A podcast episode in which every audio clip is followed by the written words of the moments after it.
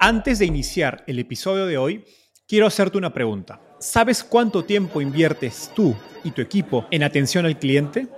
En el mundo de las startups, donde cada segundo cuenta y cada cliente es importante, Zendesk se convierte en tu aliado perfecto. Es como tener un equipo de superhéroes de atención al cliente a tu disposición. Zendesk es una plataforma omnicanal que integrará todos tus canales de comunicación como WhatsApp, email y redes sociales en un solo lugar. Gestiona tickets, ofrece una gran experiencia, aumenta tus ventas, pero sobre todo Construye relaciones cercanas con tus clientes gracias a Zendesk. Como beneficio exclusivo por ser parte de la comunidad startupeable, podrás probar el CRM de Zendesk completamente gratis por 6 meses. Y si decides continuar, tendrás 15% de descuento en tu primer año de contrato. Lo mejor de todo es que Zendesk escala de acuerdo a tus necesidades. Desde la oficina prestada donde empezaste hasta la compañía global que quieres construir. Compañías globales como Slack, Shopify y Airbnb confían en Zendesk para su atención al cliente. Ahorra tiempo, dinero y mantén felices a tus clientes.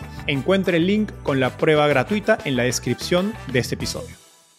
¿Cómo le hacemos para dar crédito y no tener cobranza? Yo dije, no vamos a cobrarle a la gente abusando, llamándoles en la madrugada, en la noche, 50 veces al día, acosándolos en redes sociales. No vamos a hacer eso. Colegas financieros y banqueros y me decían, no, eso es imposible. Tienes que cobrar y el negocio de dar crédito es cobrar. Hoy tengo como invitado a Roberto Salcedo, CEO y cofundador de Baobab, una aplicación de microcréditos con más de un millón de clientes y que entrega préstamos por más de 20 millones de dólares al mes. A la fecha, Baobab ha levantado más de 3 millones de dólares de inversionistas como Catexis Ventures, Y Combinator y 500 startups. Pero más importante, ha creado un negocio rentable atendiendo a poblaciones no bancarizadas y de menos recursos. Un segmento de mercado donde usualmente muchas fintechs en Latinoamérica han tenido problemas para crear negocios sostenibles. Hoy Roberto y yo hablamos de por qué es tan difícil ofrecer crédito de manera rentable a personas no bancarizadas y cómo Baobab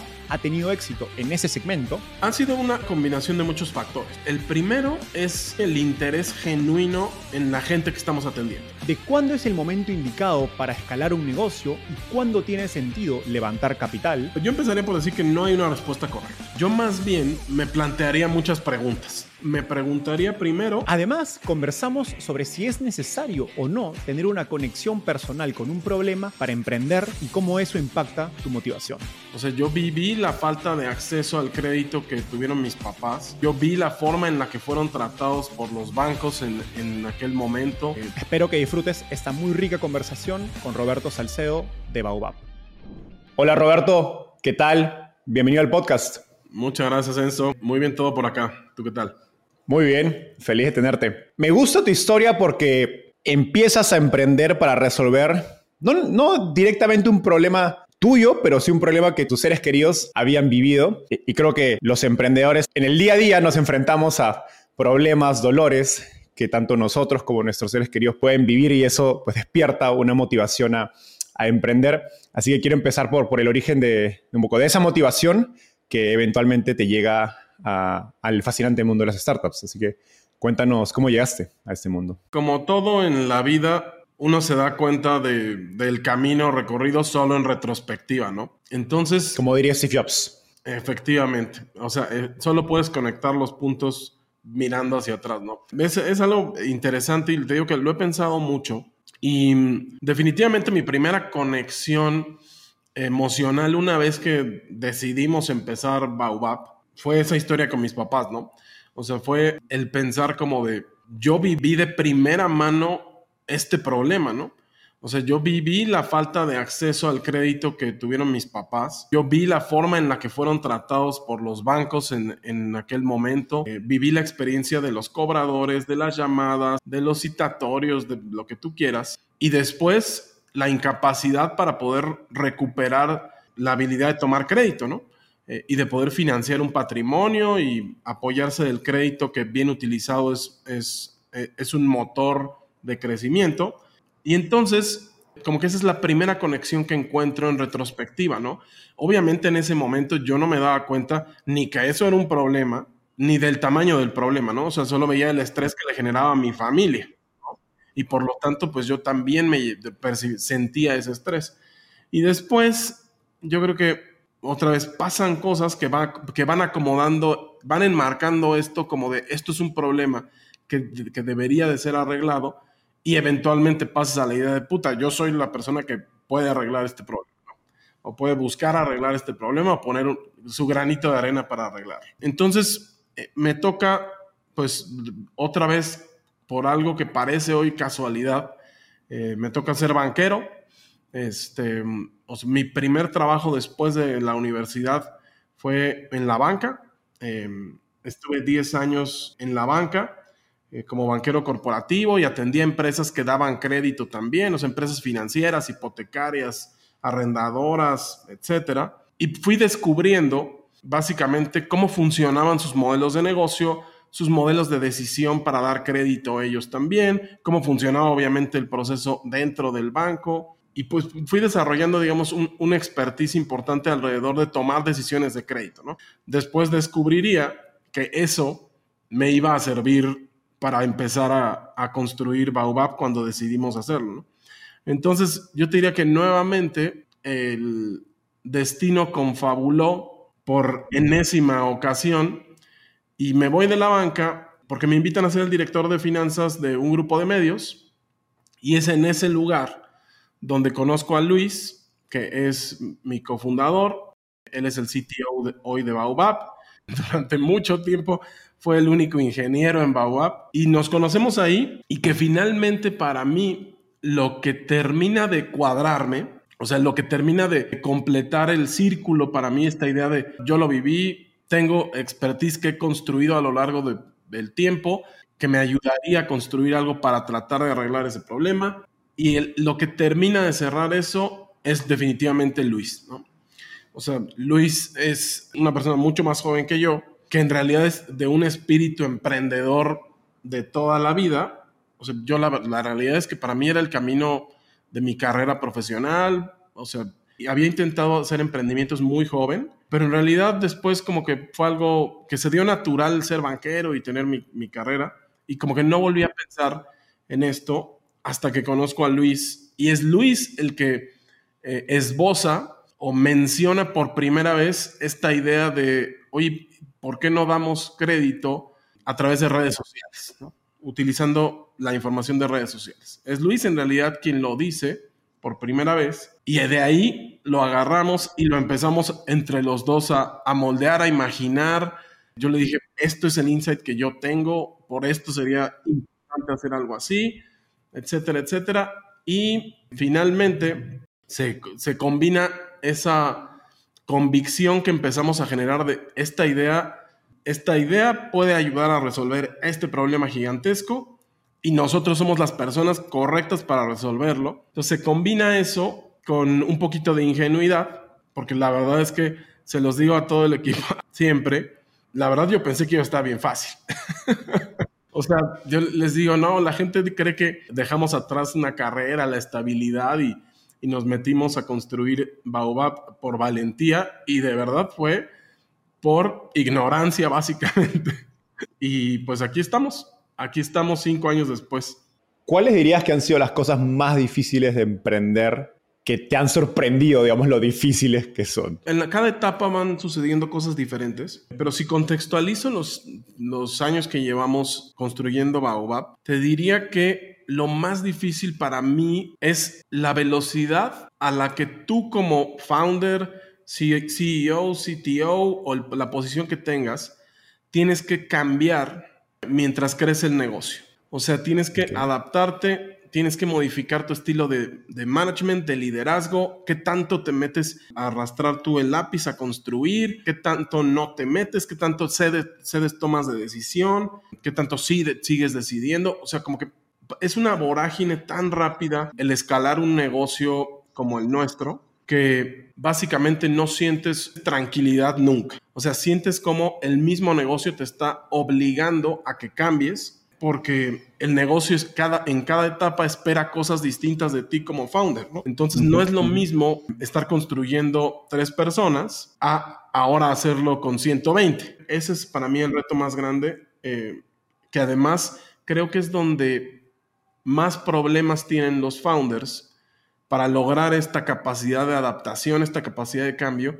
Y es más, yo te diría que hay algunos que ni siquiera quieren hacerlo, ¿no? No quieren vivirlo, ¿no? O sea, que, prefieren quedarse en una de, de, estas, de todas estas etapas de transformación que, que requiere el negocio, ¿no? O sea, dirigir organizaciones grandes no es para todo el mundo, menos cuando tú eres el que empezó a tirar la primera línea de código, hiciste todo desde, desde el principio. Eso para mí es lo más difícil, ¿no? Que el negocio es súper, súper demandante. Ahora, en tu vida, como Roberto, Baobab es una parte, ¿no? Y, y, se complementa, es como una pieza de rompecabezas con todos los demás aspectos de tu vida, personal, familia, pareja, amigos. ¿Qué cambios has tenido que hacer en esos aspectos de tu vida que no son laborales, que no son Baobab, para poder adaptarte a esta velocidad de cambio que mencionas que estaba pasando dentro de Baobab? Es una pregunta súper introspectiva porque es una pieza del rompecabezas muy grande. Exacto. Muy grande. o sea, básicamente yo creo que probablemente el 70-80% del tiempo que estoy despierto está dedicado a Baobab, ¿no? Entonces es una pieza definitivamente muy grande. Y lo que yo creo que he tenido que hacer también en mi vida personal es como elegir muy bien cómo invierto ese tiempo. Básicamente me absorbe mucho tiempo el, negocio y mis seres queridos, mi, esposa, mis papás, mi hermano principalmente, mis amigos también, pues tienen expectativas de, de mí también, ¿no? O sea, de mí como persona, como amigo, como hijo, como pareja, etcétera. Entonces, sí me, la verdad sí me ha tocado elegir y priorizar qué relaciones eh, cuidar, ¿no? Porque obviamente pues, eh, mis seres queridos son mi sostén también, ¿no? Los que están en, en los momentos duros, en los momentos padres, etcétera. Entonces, yo creo que me ha tocado hacer eso. Me ha tocado desafortunadamente pues descuidar otras relaciones y afortunadamente también disfruto mucho la gente con la que trabajo hoy, la relación que tengo con, no nada más con Conrad y con Luis, que hoy son de mis amigos más cercanos personalmente y los admiro muy profundamente, sino también con el resto del, del equipo. De verdad que o sea, disfruto mucho pasar tiempo con ellos, más allá de que estamos construyendo, estamos trabajando, etcétera. Y pues eso me ha ayudado, digamos, también a compensar de pronto esta esta falta de, de, tiempo para otras relaciones. ¿no? ¿No batallas con este, esta sensación de que tu trabajo es tu vida? Digamos, tu, tu proyecto o tu emprendimiento es tu vida. No sé si piensas en, en tratar de separarlos o, vive, o, es, o te da tranquilidad pensar que es gran parte importante de tu vida, porque creo que es algo que muchos emprendedores batallan en cómo separar, ambas, separar o no ambas cosas. Personalmente lo, lo paso con, con Startup y trabajando en Venture Capital porque me apasiona los temas que hago, ¿no?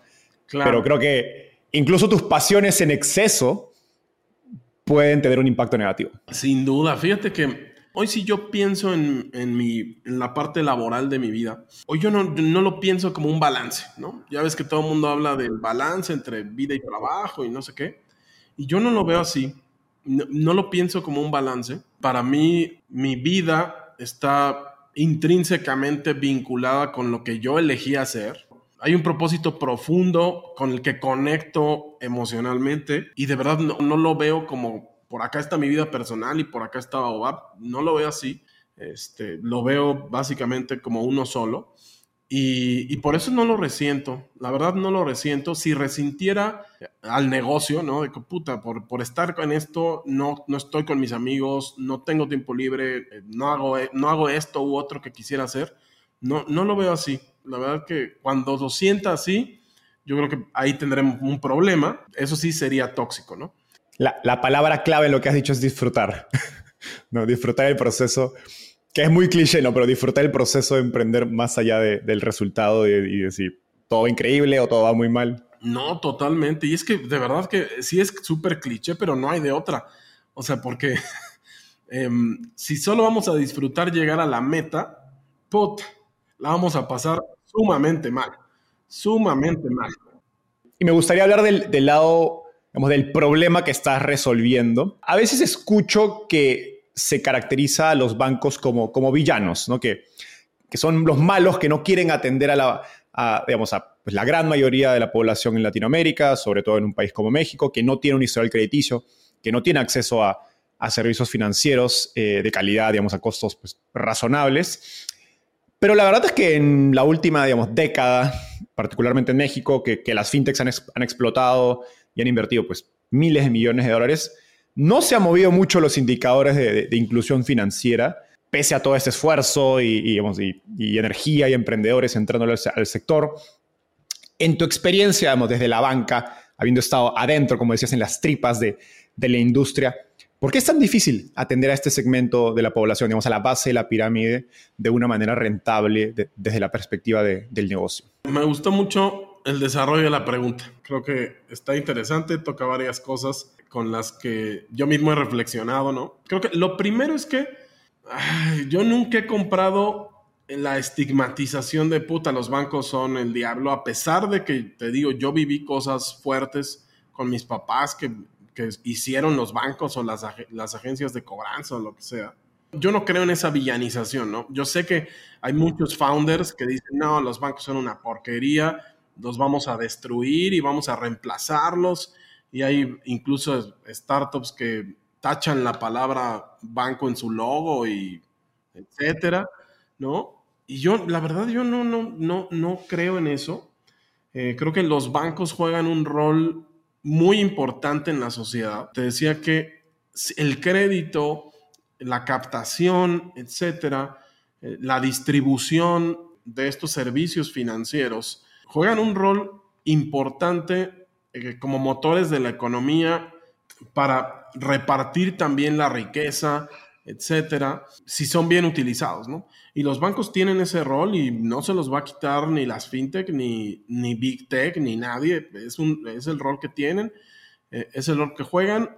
Hay algunos que lo hacen mejor, otros peor, etcétera. Hay algunos que han sabido adaptarse mejor al mundo digital y hay otros que están muy retrasados, sin duda. Eh, pero juegan su papel y yo creo que no es el papel no es de villanos. La otra es, para los bancos es muy difícil llegar a estos segmentos subbancarizados, básicamente porque tienen pocas expectativas de rentabilidad sobre este segmento. No quiere decir que deliberadamente digan, no, no vamos a atender gente este, en estos niveles socioeconómicos o no vamos a atender gente este, que no tenga estas características. La realidad es que jamás lo he visto así. Ese no es el racional. El racional tiene más que ver con, tenemos una infraestructura gigante. Tenemos a 20 mil personas trabajando aquí, 30 mil personas, lo que tú quieras. Tenemos 1.500 sucursales, 15 mil cajeros automáticos, etcétera. Todo eso tiene un costo. No podemos prestarle a alguien mil pesos. O sea, no hay manera de que hagamos negocio con esa infraestructura, con esa capacidad instalada para prestarle a alguien mil pesos. No tiene sentido para ellos, ¿no? Eh, y luego también le tienen resistencia al riesgo que representa prestarle a las personas subbancarizadas, ¿no? Es una realidad que tienen un comportamiento diferente a la, a la gente más bancarizada, es cierto. Hay retos que entender, hay cosas que aprender ahí para poder desarrollar productos de crédito y prestarle dinero a, este segmento de personas. Y la realidad es que básicamente han decidido no hacer la inversión de tiempo, recursos que requeriría desarrollar esto. Por eso, por esa baja expectativa que tienen de, de rentabilidad que podría tener productos de crédito diseñados específicamente para, para este segmento de mercado. ¿no? Y la otra que comparto totalmente es que, y lo dije, fíjate que lo, lo, expresé casi como lo fraseaste tú, por ahí en algún panel, en un foro, esto que pienso que las fintech hemos decepcionado en el tema de inclusión, ¿no? O sea, hicimos todos una promesa de inclusión, una promesa de eh, aumentar la penetración de servicios financieros, eh, la penetración del crédito, de las cuentas de ahorro, de las cuentas de, de débito, etcétera, la transaccionalidad eh, formal, eh, etcétera. Digital en lugar de efectivo. Digital en lugar de efectivo. Ese es o sea, básicamente era de Nobel. en México el, más del 90% de las operaciones... El elefante en la habitación de México. Exacto, así son en efectivo y entonces eso lo vamos a resolver y va a ir... Y la realidad es que, bien, como bien dices, miles de millones de dólares después y varios años también, no le hemos hecho, pero ni una muesca a ese problema específico. Y para mí tiene que ver con que lo que no hemos descifrado, y creo que hacia allá iremos nosotros eh, como en Baobab, lo que no hemos descifrado es cómo le ayudamos a estas personas subbancarizadas, a las personas que transaccionan en efectivo, que trabajan en la economía informal, etcétera, etcétera, cómo les enseñamos a generar más recursos para ellos a través de la digitalización, eh, a través de los servicios formales, a través del crédito, etcétera, a través de todos los productos que estamos ofreciendo. O sea, cómo estos productos les van a ayudar a ellos a tener más recursos. Y no a tener más recursos igual y en cinco años vas a tener más dinero para ti, para tu familia, etcétera, sino la idea sería encontrar la forma de generar un impacto inmediato, ¿no? Rápido. O sea, que sea percibido por el cliente como, ok, no, esto sí es transformador. O sea, si yo me digitalizo, si yo me formalizo, si yo tengo mi, mi tarjeta, cobro con terminal, etcétera, me abre un mundo donde tengo crecimiento, donde recibo más dinero, tengo más recursos, etcétera. Y yo creo que ahí es donde hemos fallado, porque no somos obviamente el único eslabón de la cadena, ¿no? Entonces están también el gobierno, eh, Hacienda, etcétera, las, las comisiones, los reguladores, o sea, es un sistema complejo que también dificulta que logremos esto, ¿no? Si entiendo bien, tu, digamos, tu, tesis del, del reto es que para poder, digamos, incrementar la penetración de servicios financieros, principalmente digitales, por el tema de, pues, de los costos que hablábamos para poder llevarlos a más gente. Digamos, los incentivos de esa digitalización tienen que ser grandes porque implican una formalización, implican salir de la economía informal, de que el gobierno sepa tus ingresos. Y las fintechs se han metido al centro a tratar de hacer este cambio, siendo que quizás pueden hacer un cambio, pero marginal, porque tienen que pasar muchas otras cosas para que eso suceda a nivel de gobierno, quizás incentivos de, la organización que pues, cobra los impuestos en México y demás entidades para generar esos incentivos de formalización que a la vez llevarían a más gente a la bancarización. Para mí es, definitivamente es eso. El incentivo no es hoy lo suficientemente grande y es lo que no hemos descifrado eh, como fintechs, ¿no? Este, que eso, ¿cómo, o sea, ¿cómo convencemos a estas personas de que esto les va a dar una mejor calidad de vida, de que con esto van a poder crecer, van a poder desarrollarse, porque el problema es que tardan en percibirlo, ¿no? Para mí es real que, puede suceder, pero no va a suceder, no sucede de la noche a la mañana. Y entonces vamos a pensar, una, una persona que cobra en efectivo y vendiendo comida, en, alimentos en, la calle o lo que sea, eh, la convencemos de, no, tu terminal punto de venta, ¿no? ten tu terminal, tu cuenta de banco, etc. Va a ser muy difícil que ella perciba que el aumento o la posibilidad de aumentar sus ingresos porque ahora acepta tarjeta de crédito, este, compensa el que ahora le va a tener que pagar al gobierno el primer año el 10% de, de, impuestos, el segundo año el 20%, el tercero el 30% y después ya está bancarizada y paga todo toda la vida impuestos, IVA y paga, paga IVA y paga ISR, y etcétera, etcétera. Y entonces, además, encima de todo eso, hay, un, hay una sobrecarga administrativa que ahora una persona que solo cobraba efectivo, ahora va a tener que hacer, ¿no? Eh, ahora va a tener que reportar, va a tener que llevar una contabilidad, deducir cosas. Creo que la, el incentivo no es lo suficientemente grande para compensar todos estos factores que son reales, ¿no? Vayamos al lado de, digamos, de cómo Baobab está tratando, o cómo digamos, el producto, la estrategia de Baobab está tratando estos digamos, detalles o problemas que identificas. Eh, porque pues, digamos, les ha ido bien en términos de tracción, sé que tienen más de medio millón de clientes, son rentables, colocan préstamos. La última vez que, te escuché mencionar una cifra fue de 20 millones de dólares por mes, entonces han, han agarrado escala eh, digamos, cuáles son esas claves que les ha permitido a, a construir un negocio pues, rentable y escalable en este segmento que, como conversamos, pues tiene muchos retos desde una perspectiva de, negocio. Ha sido una, una, combinación de muchos factores. ¿no? Yo diría que el primero es, para mí, el interés genuino en la gente que estamos atendiendo, en las personas que estamos atendiendo. Otra cosa que insisto mucho con todo el equipo de trabajo es que las personas que atendemos son eso, personas. No son usuarios, no son segmentos de mercado, no son targets, no son user IDs, o sea, no son, no son números, son personas.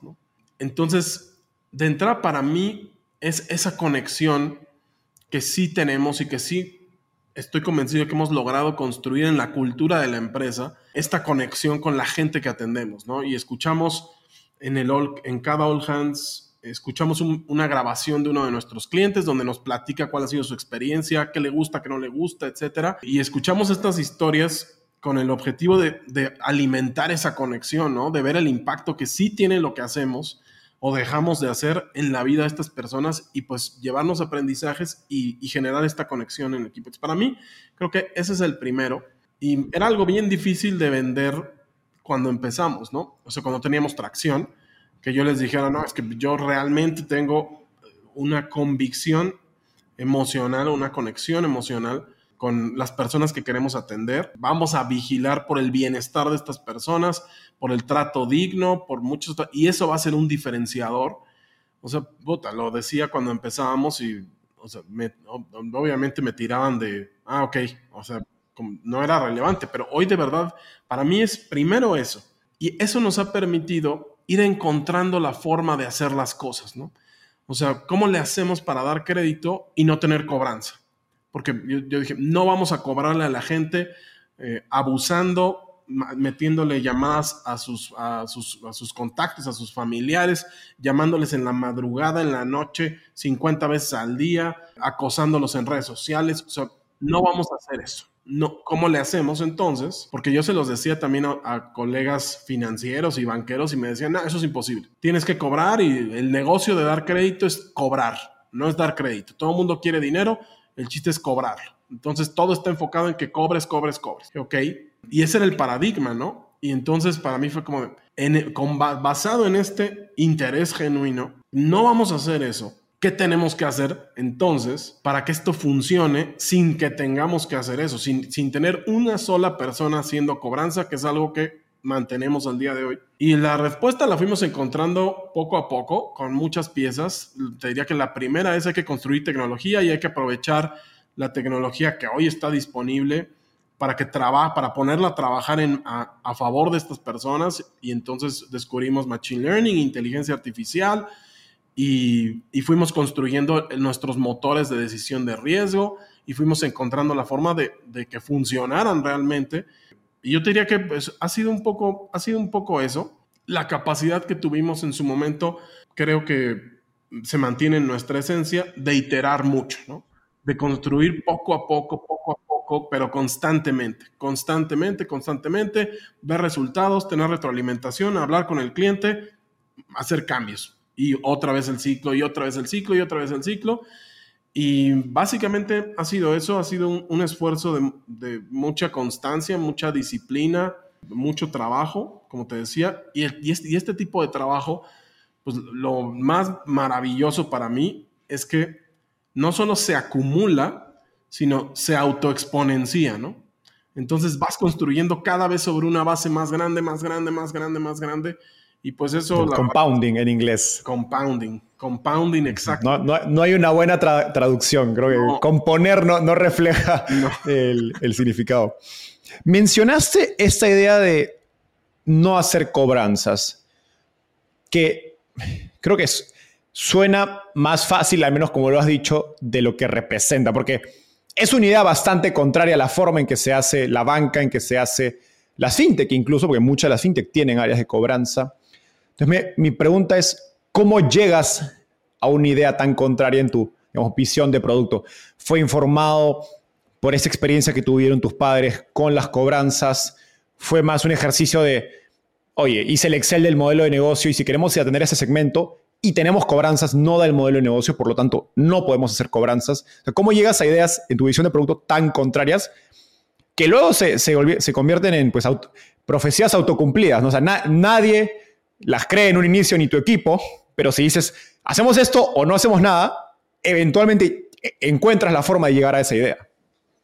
Fíjate que pues, profecía autocumplida es la mejor definición, porque no fue algo que deliberadamente nos propusiéramos hacer, fue algo que descubrimos. Básicamente fue como estábamos construyendo tres personas, como te decía, y teníamos, puta, no sé, 20 mil clientes probablemente en aquel, en aquel momento, ¿no? Y entonces, básicamente, no había manera de hacer cobranza, ¿no? O sea, no había forma de hacer cobranza. O sea, ¿quién, quién va a estar cobrando? Luis está echando código, Conrad está entrenando los modelos, yo estoy consiguiendo los fondos, operando la caja, o sea, o sea, llevando el soporte, llevando marketing, o sea, no hay quien haga cobranza. Y entonces, cuando nos dimos cuenta, yo les decía, con base, sí, en esta vivencia personal, yo les decía, la clave en esto está tratar a las personas con dignidad y respeto incluso a quienes no nos pagan. ¿no? O sea, yo les decía, nuestros clientes no son solo las personas que nos pagan, también son las personas que no nos pagan y entonces tenemos que construir eh, journey también para ellos, ¿no? Y el journey tiene que ser con la misma calidad y con la misma y con, el mismo trato respetuoso que hacemos todo lo demás. Entonces, esa era como la esencia al, al principio y después cuando nos dimos cuenta, como, oigan, eh, fue básicamente, em, tenemos, tenemos 50 mil clientes, el portafolio tiene una tasa de default que nos permite seguir creciendo, escalar este portafolio, o sea, ser rentable, hacerlo rentable, etcétera, y no tenemos una sola persona haciendo cobranza. o sea, básicamente fue, fue una realización, ¿no? Como, ok, es cierto, no, no tenemos, y la pregunta era, ¿y podremos mantenernos así? Y entonces experimentamos, eh, creo, creo que esa también es, es, otra clave de lo que hemos hecho, que hemos experimentado un montón, ¿no? Un montón. Y se nos ocurren ahí unas cosas de pronto que funcionan y otras que no funcionan. Entonces experimentamos y descubrimos eso, descubrimos podemos hacerlo así. Hace sentido además para la filosofía del negocio, eh, para la identidad que queremos construir y además hace sentido para la supervivencia y el crecimiento del negocio. Eso es quienes somos y así sucede el cambio de paradigma un poco de sin darnos cuenta, ¿no?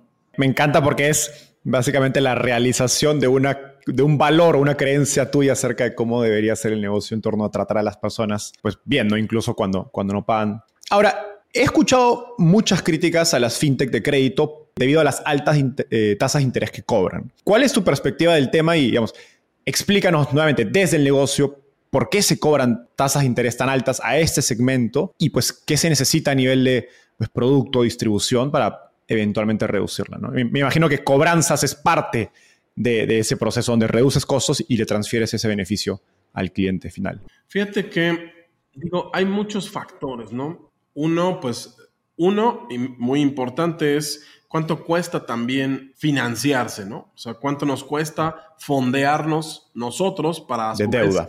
fondear a nuestros clientes, ¿no? Ese es como un poco el primer componente. El segundo componente, y volvemos al tema de, de por qué los bancos no van directo al segmento. El segundo componente es que las pérdidas que tienes al prestarle al segmento por nivel educativo, por, desconocimiento, eh, por irregularidad en sus ingresos, por esta inestabilidad económica que suelen vivir. Eh, las pérdidas son, son sustanciales, ¿no? O sea, se pierde mucho dinero prestándole al segmento, sin duda.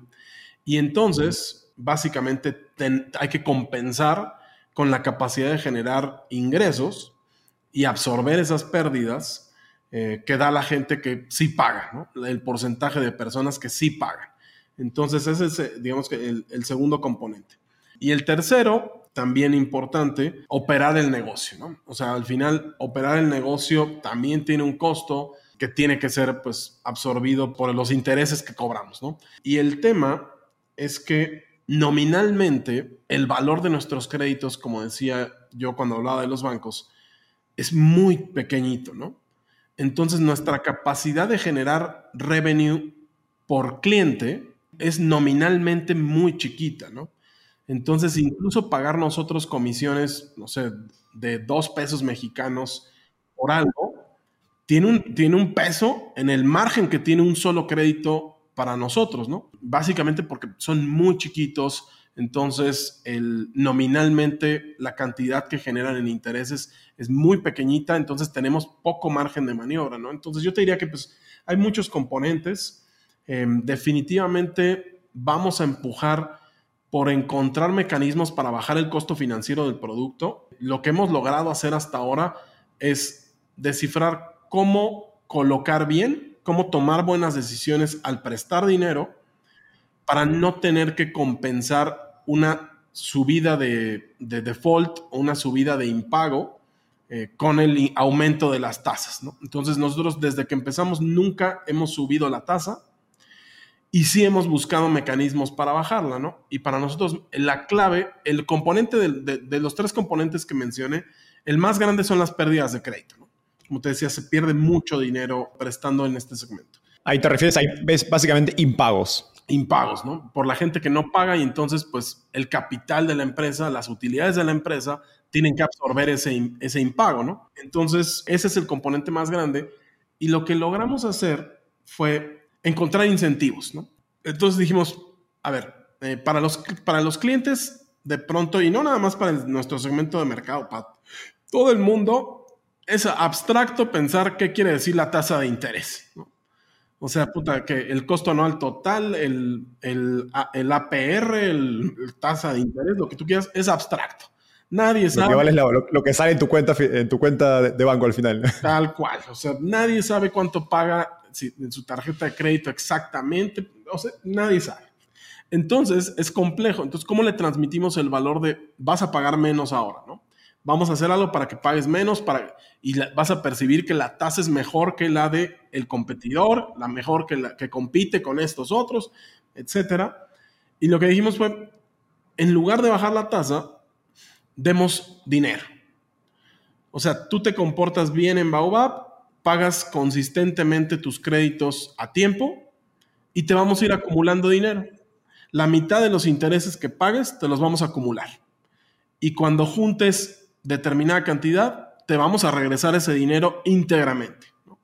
Íntegramente. Y entonces lo que fue muy interesante de haber hecho eso, una es que nadie más hace esto en el mercado, al menos que, que yo sepa, entonces genera una diferenciación y genera un aha moment o un momento de emocional grande, mágico, cuando ellos se transfieren ese dinero de regreso a su cuenta y ese dinero equivale prácticamente al tamaño del crédito que están tomando, ¿no? Entonces, pues genera una conexión, una conexión muy bonita con, nuestros clientes y pues ha sido una forma, una forma diferente de bajar el costo financiero del, producto. Entonces, yo, yo diría que em, es un poco eso, sí es retador, sí es algo que de pronto todo el mundo se pone a la defensiva, ¿no? Este, porque, porque hay un juicio de, ay, le cobran tasas altísimas, etcétera. Pero efectivamente, pues hay razones del modelo de negocio detrás. No es arbitrario que esto sea, que esto ocurra así. Y lo que sí hemos tratado también de, evitar, que es algo que sí hacen los bancos, es que los clientes que representan mayor riesgo reciben mayor tasa, ¿no? Y entonces es algo súper contraintuitivo, porque lo que estás diciendo es, alguien que tiene más probabilidad de no poderte pagar, le vas a hacer que te pague más y tú mismo vas a generar este ciclo haciendo lo que te pague más que no te pueda pagar, ¿no? Entonces, claro. no, bueno, esa es una de las cosas que, que conscientemente hemos evitado de no hacer esta diferenciación, esta segmentación de, no, es que estos que son de más riesgo les cobramos más tasa, porque generamos esta este, este, este loop eh, negativo. El otro lado del argumento, y quizás es un poquito más técnico, es que, oye, justos pagan por pecadores, ¿no? Los buenos pagadores en el segmento están en su tasa de interés compensando por los que pagan mal. Sí, sí, o sea, así es un poco la lógica estándar de prestar, de prestar dinero. Y como te decía, lo, hemos tratado de cambiar un poco buscando estos incentivos, ¿no? Buscamos cómo, lo platicamos, te digo, en estas conversaciones iniciales de Baobab, de cómo nos enfocamos en la recompensa y no en el castigo, ¿no? O sea, cómo le enseñamos a estas personas con refuerzos positivos y no con palos, ¿no? Em, entonces, bueno, pues esa ha sido un poco la, forma en la que hemos, hemos construido nuestro portafolio, nuestra base de clientes y pues hasta ahorita ha funcionado. Me gustaría mover la, conversación hacia el tema de levantamiento de capital. Eh, Baobab se ha caracterizado por ser un negocio pues, altamente rentable. Levantaron capital efectivamente, pero sé que en un inicio les costó levantar capital mucho más de lo que te esperabas, como dijiste al inicio, pensé que esto iba a ser fácil. Entonces cuéntame, ¿por qué crees que terminó siendo, digamos, más difícil de lo que esperabas levantar capital para Baobab? Y a la vez, ¿cómo esto se, se tradujo al final de cuentas en fortalezas o beneficios para Baobab como negocio? Claro, fíjate que mm, yo creo que para nosotros fueron varios factores. Eh, lo que hicieron más retador al inicio levantar capital y que lo sigue y que sigue siendo retador. Ahora, esto no es decir que para otros no es retador. La verdad es que a, menos que sea Sam Altman o Elon Musk o Mark Zuckerberg queriendo hacer su nueva, una nueva startup, levantar capital no es sencillo para nadie. Em, sin embargo, para nosotros, digamos que las barreras que teníamos es que una éramos outsiders, ¿no? O sea, no veníamos de haber construido, no veníamos de haber operado, eh, no veníamos de pues, experiencias previas. Éramos, como te digo, eh, pues básicamente eh, gente que venía, intrusos, te diría yo, intrusos en el ecosistema, ¿no? Porque es, un ecosistema que realmente está cerrado, ¿no? Y por eso hay estas mafias y, o esto que le dicen mafias, y etcétera. Que es como un club de golf.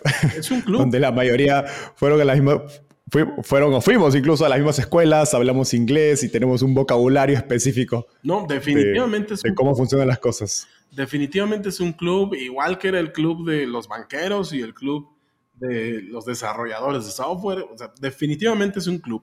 Entonces nosotros éramos intrusos. Entonces la primera era esa, ¿no? Como no teníamos una reputación, una credibilidad, veníamos a tratar de convencer a, la, a, la, gente que un ex banquero y un ingeniero podían construir esto sin haberlo hecho nunca antes. Eh, entonces yo creo que esa fue una barrera importante. Y la otra creo que fue de timing. También es una realidad que llegamos tarde al tema de dar crédito, al tema del otorgamiento de crédito.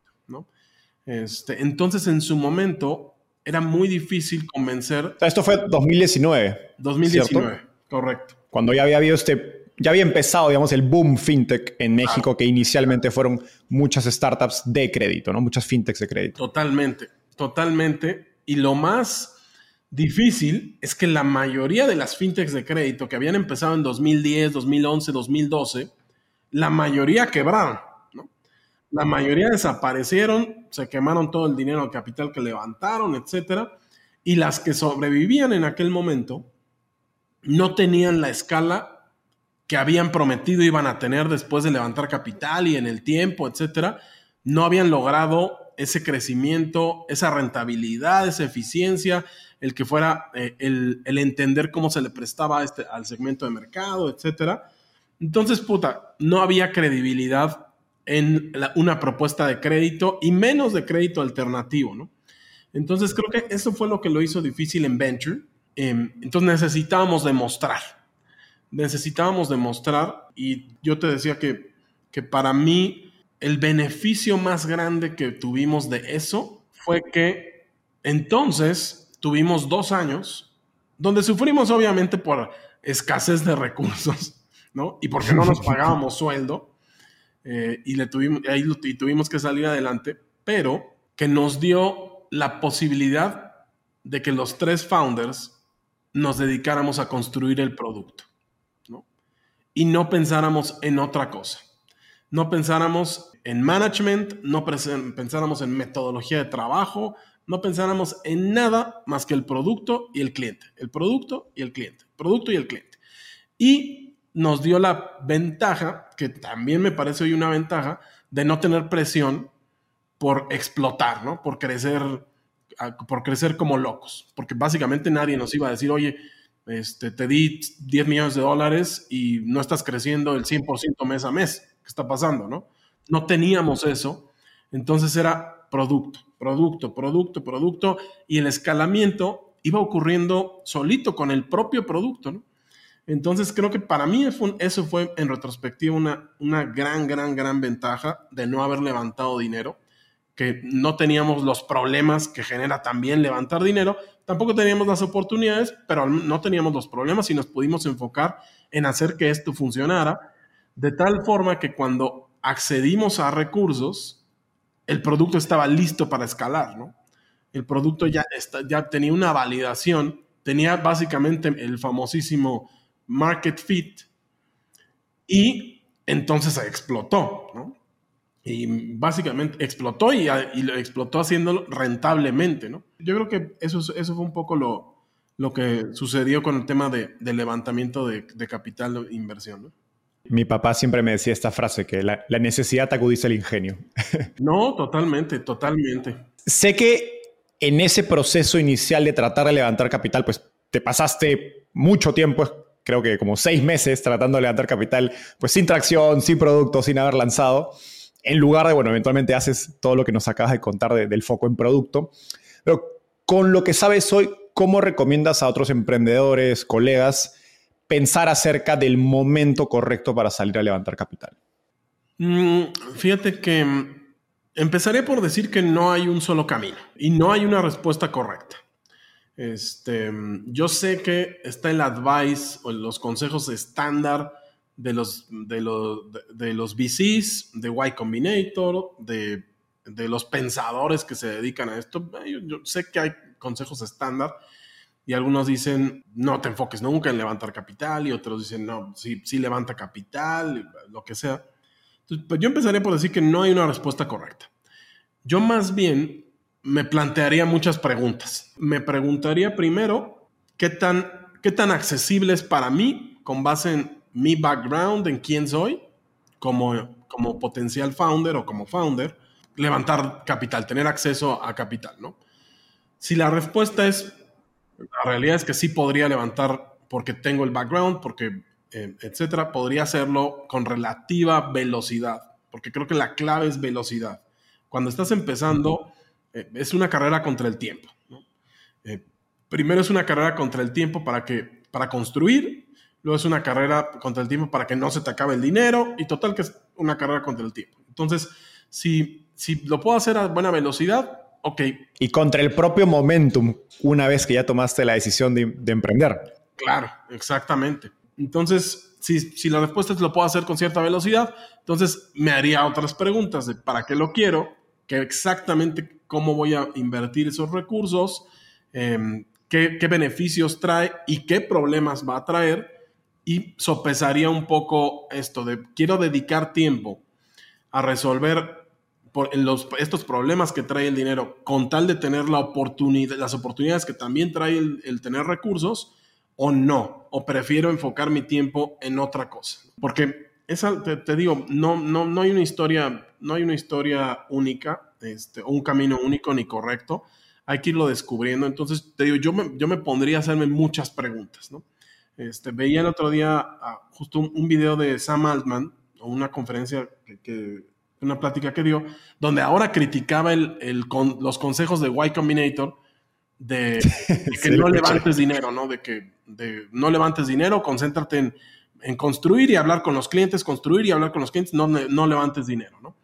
Eh, y, decía él, con un bias gigantesco, de, levanté billions de dólares, billion, con un PowerPoint, ¿no? Con un, básicamente con un documento que decía que, yo iba, que íbamos a crear entre todos estos pensadores este, y gente de Silicon Valley. inteligencia artificial general. Creo que se le olvidó un poco a Sam, es que no todos somos Sam Altman, ¿no? No todos somos Sam Altman, ni Elon Musk, ni toda la gente con la que empezó OpenAI, ¿no? ¿Cómo recomiendas enfocarlo del otro lado, del caso de, porque mencionaste los emprendedores, que quizás tienen el background que les permite levantar capital en un tiempo razonable, a quienes no tienen ese background, ¿cómo les recomendarías eh, enfocarlo? La astringencia para mí es, es buena, porque efectivamente fomenta la creatividad, ¿no? fomenta la creatividad.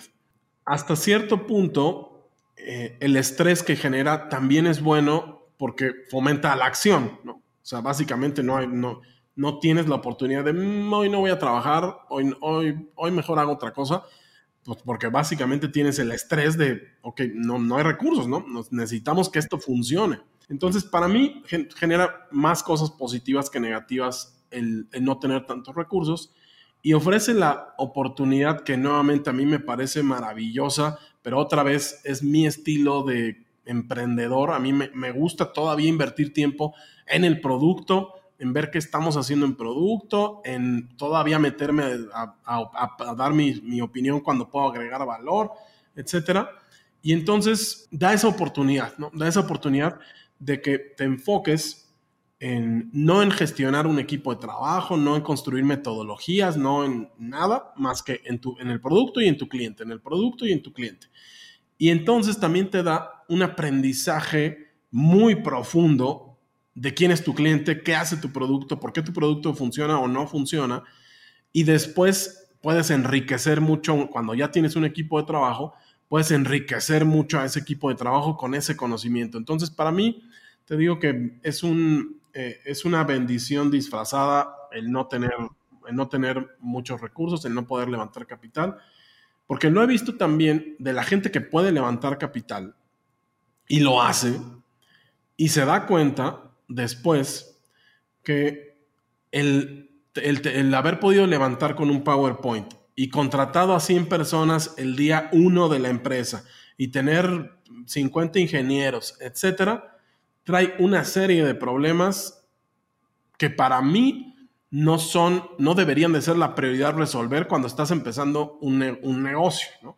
Cuando estás... Y que no necesariamente le generan valor a tu cliente, que es la finalidad del negocio totalmente, ¿no? O sea, necesitas un sistema de gestión, una metodología de trabajo, un sistema de comunicación.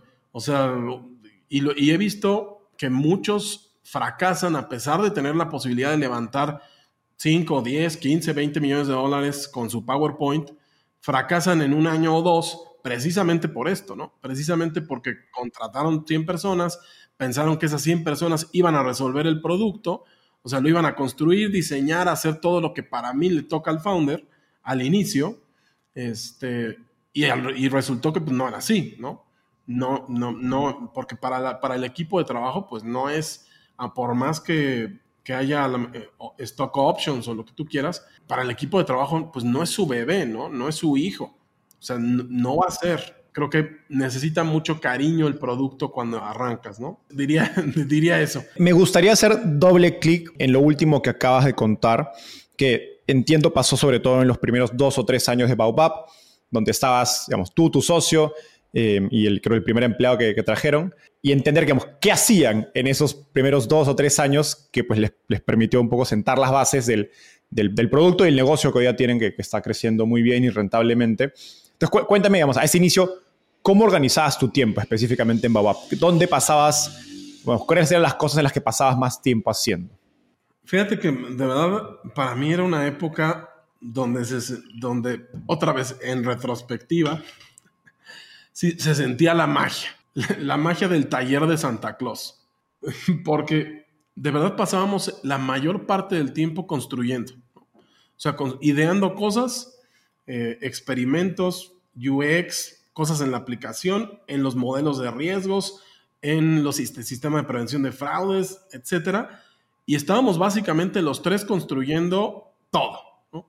Entonces, te, digo un poco del taller de Santa Claus, porque de verdad era magia ver cómo yo, yo iba sobre el aire haciendo definiciones y Luis sobre, sobre esas definiciones iba escribiendo código y me iba enseñando y yo le decía y le daba y entonces el loop de feedback era de segundos estábamos sentados juntos ahí y entonces y con Conrad era exactamente igual. Era súper divertido y motivante el ver cómo entregábamos cosas, ¿no? Cómo definíamos y estamos entregando, entregando, entregando para construir el producto, para construir pues, todo lo que necesitábamos hacer para poder dar, dar crédito. Entonces, pues eso era un poco, yo te, digo que una vez que entendí que, que, no, que el levantamiento de capital no iba a ser eh, en ese momento, que sí me tardé un ratito, la verdad, ¿para qué, para qué miento? Seis meses y seis meses es un ratito para entender, me tardé. Pero una vez que entendí, yo creo que el grueso de mi tiempo se, lo invertí en eso. A lo mejor un 80% de mi tiempo estaba invertido en ello y en todo lo que conlleva hablar con el cliente, dar soporte, etcétera, y entender cómo funcionaban nuestros procesos, ir haciendo definiciones, como te decía. Y a lo mejor un 20% lo, sí lo seguía dedicando a desarrollar relación con gente que podría invertir o en deuda o en capital cuando el producto estuviera listo, ¿no? Cuando tuviéramos la atracción, etcétera. Entonces, a lo mejor, yo diría que, que, así, así invertía más o menos el tiempo. Hay una frase que mencionaste hace un ratito, pero que te la escuché en otra entrevista, que, que me gustó mucho. Y, y dice, cuando no hay producto ni product market fit, solo el emprendedor puede recibir el feedback de clientes y aprender de ellos porque él tiene la visión de cómo esto se verá en, lo, en, 15 años. ¿Puedes contarnos las tácticas específicas que hacías para recibir feedback de clientes e incorporarlos al, producto? Claro, fíjate que la primera posición que diseñamos, el job description, digamos, el primero fue el agente de atención al cliente. Esa fue la primera posición. Y evidentemente te digo, al principio, también le digo a, al equipo, no, pues yo siempre he sido el CEO, pero mi rol en la empresa no siempre ha sido de CEO.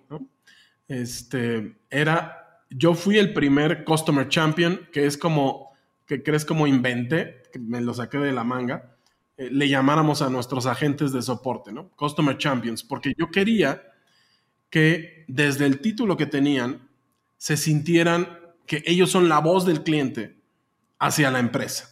Y es su responsabilidad que sigamos construyendo, escuchando lo que el cliente les está diciendo.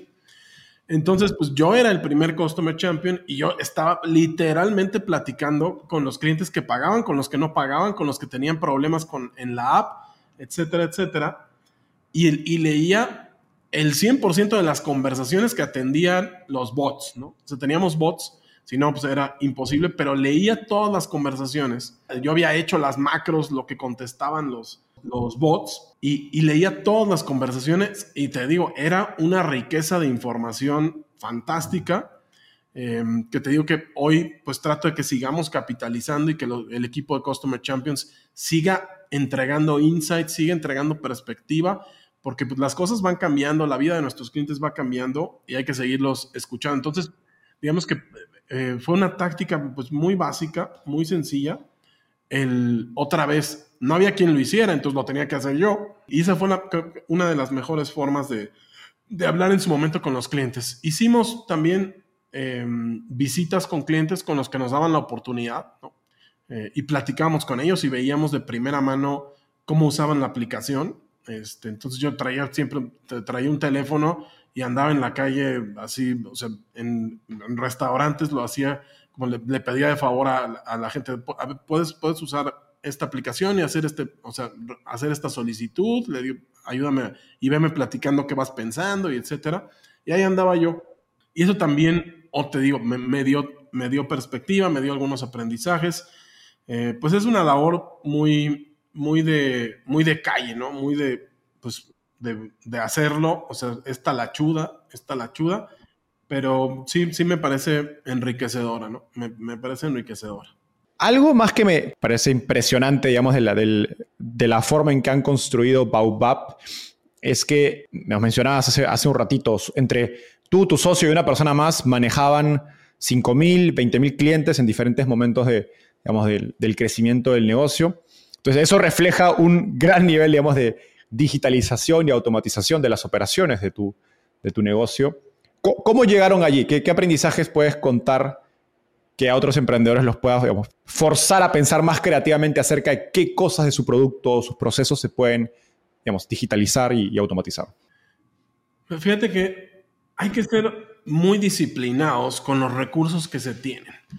Em, y es lo que te digo que de pronto levantar mucho capital genera ineficiencias genera ineficiencias. Honestamente he visto pocos founders con la disciplina y el rigor que se necesita para gestionar el equity que levantaron, ¿no? Y entonces hay este relajamiento de, no, pues ahora podemos, este, eso, ¿cuánto cuesta? Págalo, esto, págalo, esto, hagámoslo así, pero con un relajamiento sobre el tiempo o el dinero que conlleva, ¿no? Este, y ese es el relajamiento que tengo que, que, del que hay que tener cuidado, incluso los que levantan mucho capital necesitan rigor y disciplina en el ejercicio de ese capital, ¿no? Em, porque el problema, el problema que generan en este relajamiento es que después rentabilizar los negocios tiene su chiste, ¿no? Tiene su reto, entonces tienen una vida finita, necesitan seguir levantando, el, ambiente de levantamiento va cambiando con el tiempo, a veces es más difícil, a veces es más astringente, entonces em, como que hay que ser cauteloso con el uso de los recursos, sobre todo el tiempo y, y el dinero, ¿no? Entonces, lo primero, eso. Eh, y nosotros estábamos obligados a hacerlo porque no teníamos los recursos, ¿no? Entonces teníamos que encontrar la, manera más económica de hacer algo, ¿no? Y entonces en su momento justo era como, ok, eh, tenemos, necesitamos KYC, ¿no? Necesitamos verificar la identidad de la gente. Ok, ¿eso cuánto cuesta si vamos y se lo compramos a Mati o a todos los que ofrecen esto? No, pues 10 pesos o 20 pesos, lo que, lo que tú quieras. Ok, mm, ok, imposible, eso no es negocio. O sea, no, no, hay forma de dar créditos otra vez de 500 pesos mexicanos, de 1000 pesos mexicanos, de 2000 pesos mexicanos y pagar 20 pesos por este proceso. No se puede. Entonces, ¿qué hacemos? No, pues hay que construirlo, no hay de otra. Lo construimos nosotros. Y entonces, como ese ejemplo, nos pasó básicamente con todos los componentes digitales que necesitábamos para entregar el producto. Y eso logró que obviamente, hoy hacer el underwriting de una solicitud que hacemos hoy eh, cientos de miles de solicitudes mensualmente, procesamos cientos de miles de solicitudes, rechazamos muchas, em, sea súper, súper económico, ¿no? O sea, nos cuesta básicamente, o sea, centavos procesar una solicitud, darle una respuesta a un cliente, nos cuesta centavos, ¿no? Si nos hubiéramos relajado porque tenemos recursos, y entonces pagamos el, KYC de acá, la verificación de identidad de acá, eh, el, la fuente de información de acá. Y también consultamos al buro de crédito y también no sé qué. O sea, de verdad que, o sea, hoy sería impagable. En esta escala sería, todos los recursos se irían en procesar solicitudes, ¿no? Entonces, pues para mí es un poco eso. Sí es de disciplina, sí es de rigor. Creo que incluso si levantan mucho capital y tienen acceso a capital, hay que ser súper ordenados en el ejercicio de eso. Y siento que ahí hay muchas carencias, ¿no? Hay muchas carencias. Es fácil caer en los excesos, es fácil caer en el, en el tren Silicon Valley de, de ahora compramos dos marcas de aguas de coco eh, para el equipo de trabajo en la oficina, ahora vamos a comprar cinco, ¿no? O sea, es como, mm, ok, les digo, está bien, genera, se genera cultura de maneras diferentes, pero de verdad el, cuidado de los recursos es muy importante que, que, también sea parte de la cultura, ¿no? Hoy tienes un negocio rentable, has levantado capital, tu negocio viene muy bien, genera mucha caja. Entonces, ¿cómo hoy piensas acerca de, de identificar esas oportunidades de automatización, de digitalización de procesos, cuando ya hay un poco más de recursos y quizás te puedes dar esa, eh, ¿cómo se dice? Esa tolerancia, ¿no? De ah, compremos ese otro producto o contratemos a esta persona extra. Gran pregunta, gran pregunta, porque efectivamente está ese relajamiento de sucede, ¿no? O sea, es, un, es, es inevitable. Entonces, em, yo creo que lo que hoy hacemos es evaluar con este framework de no nada más el beneficio que trae algo, sino también el costo de hacerlo de una forma u otra, el costo de oportunidad también de dejar de hacer una cosa y ahora hacer esto. Entonces, como que metimos en nuestro framework para decidir qué componentes construimos, qué componentes outsourceamos, etcétera, varias aristas, no nada más el beneficio inmediato que podría traer. Y con base en eso, pues estamos decidiendo. No siempre eh, tomamos la decisión correcta. Eh, yo te, hoy nos, hemos puesto a construir cosas que en retrospectiva eh, no debimos de haber construido, básicamente por, el, por un resultado subóptimo o porque el costo de hacerlo nosotros era más grande que hacerlo por fuera o que, o que rentarlo o comprarlo. Nos equivocamos también y hay que aprender, ¿no? O sea, como que hay que construir también un sistema como organización, un, un sistemita de aprendizaje, ¿no? De usas este framework para tomar estas decisiones, nos equivocamos aquí, mejoremos el framework, hagamos esto diferente. Entonces, un poco que es ese orden del que hablaba, ¿no? Este, decía hacer una evaluación tomando pues varios, varios puntos de vista, no nada más los beneficios inmediatos que traen las cosas, sino también pues el costo, el costo de oportunidad, este, el que hagamos esta cosa en lugar de hacer otra, etcétera. Eh, porque creo que así es como, o sea, viendo solo los beneficios y tomando decisiones porque tienes recursos y te relajas y entonces lo avientas de ahora hagamos esto y gastemos en esto, y etcétera. Creo que es como se pierde la esencia de startup, ¿no? Este, porque dejas de ver este costo de oportunidad, este, el, que hacía, al que hacer esto de esta manera también tiene otras implicaciones, etcétera. Y, y, es un poco también como, pues creo que funcionan las, las corporaciones, ¿no? Para ir cerrando, me gustaría entender cómo piensas sobre el momento correcto para escalar. Y te lo pregunto en el contexto de que sobre todo en un negocio como, un fintech como el tuyo, escalar no, es, no, no basta con tener unit economics positivos, aunque la teoría te diría, ok, product market fit, ya eres rentable, ok, escala ese producto, porque hay procesos, gente, una estructura detrás de cosas que tienen que pasar una vez que el negocio empiece a escalar para soportar ese negocio, ¿no? Eh, áreas de soporte, etcétera. Entonces, ¿cómo piensas acerca del momento correcto para escalar eh, en tu experiencia con Baobab? otra vez, hay una desviación por lo que nos tocó vivir a nosotros, ¿no? Como te platicaba, tuvimos la oportunidad de no tener que escalar, ¿no? Em, de, tener tiempo para construir antes de escalar. Entonces, pues hay una desviación ahí importante en mi, en mi respuesta, pero eh, pues, para mí sí, sí es eso. Em, sí es, es muy costoso escalar un negocio, o sea, requiere muchos, muchos recursos escalar un negocio el principal consumidor de efectivo, de cash, etcétera, es el crecimiento. O sea, sin duda. Entonces, escalar un negocio requiere muchos recursos. Y usualmente de cosas que no te esperabas. Exactamente. Claro, tiene implicaciones que no, que no viste, con, que no viste en, o que no se podían incluso ver. Proyectar. Proyectadas o anticipadas, ¿no? Y que ahora suceden y además ya tienes esa escala y entonces ahora surgen otros problemas, etcétera. Entonces, eh, para mí es otra vez la disciplina también en el crecimiento. O sea, los unit economics sí, sin duda son importantes. Eh, no me encanta la obsesión de pronto por el CAC, ¿no?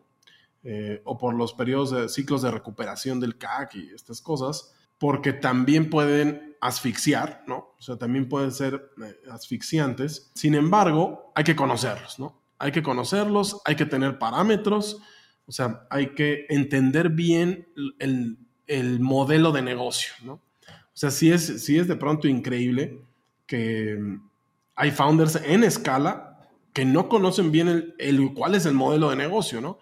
Que no conocen bien que el modelo de negocio es invierto tanta cantidad en traer a este cliente, voy a estar perdiendo con ese cliente un mes, dos, tres, seis, siete, diez meses, yo qué sé, y mi negocio es retener a esa persona dos años.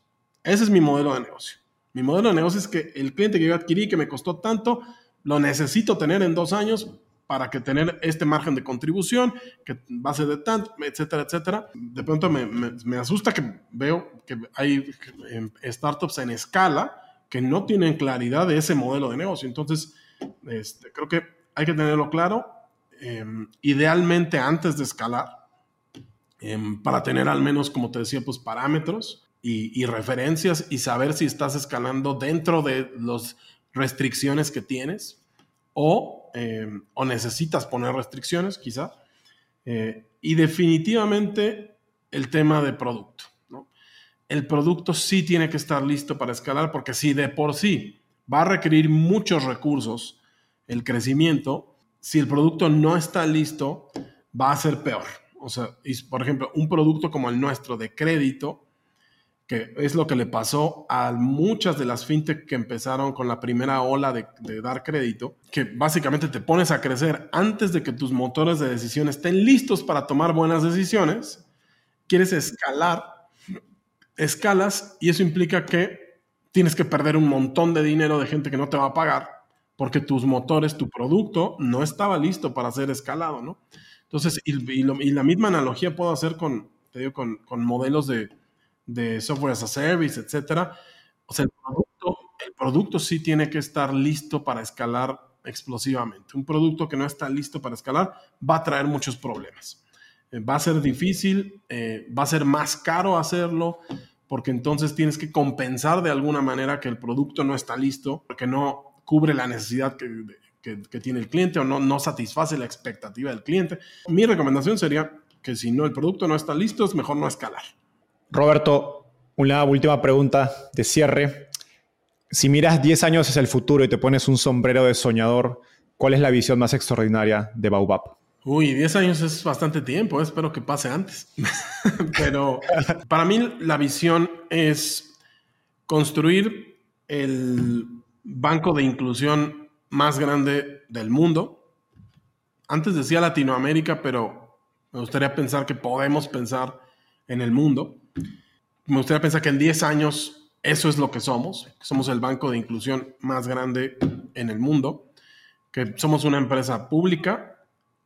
Somos una empresa que seguimos construyendo, básicamente mis socios y yo. Esa es un poco la visión que tengo en este momento de qué vamos a hacer en los siguientes 10 años o qué tendríamos que lograr en los siguientes 10 años.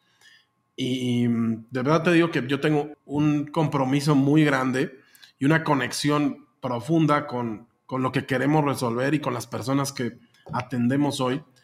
Y me gustaría yo ser quien sigue construyendo para ellos en 10 años, ¿no? Las cosas pueden cambiar, sin duda. Como te digo, pues es imposible. Puedo planear, puedo planear, puedo soñar, eh, no necesariamente va a ocurrir así, pero pues si me preguntas, el sueño aspiracional es ese. Me encanta. Creo que es un gran mensaje para terminar la entrevista. Roberto, ha un gustazo tenerte en el podcast. Gracias por ese tiempo. Aprendí mucho y estoy seguro que el resto de la audiencia también. Al contrario. Nos vemos en el próximo episodio. Muchísimas gracias.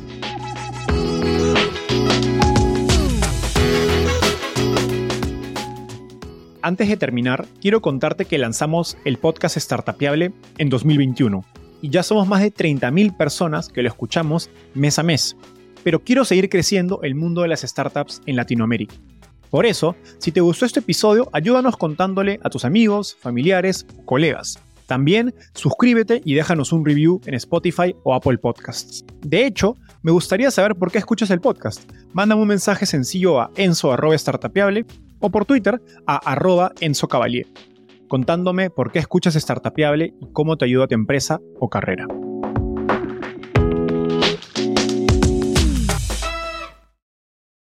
Este es un podcast producido por Explora.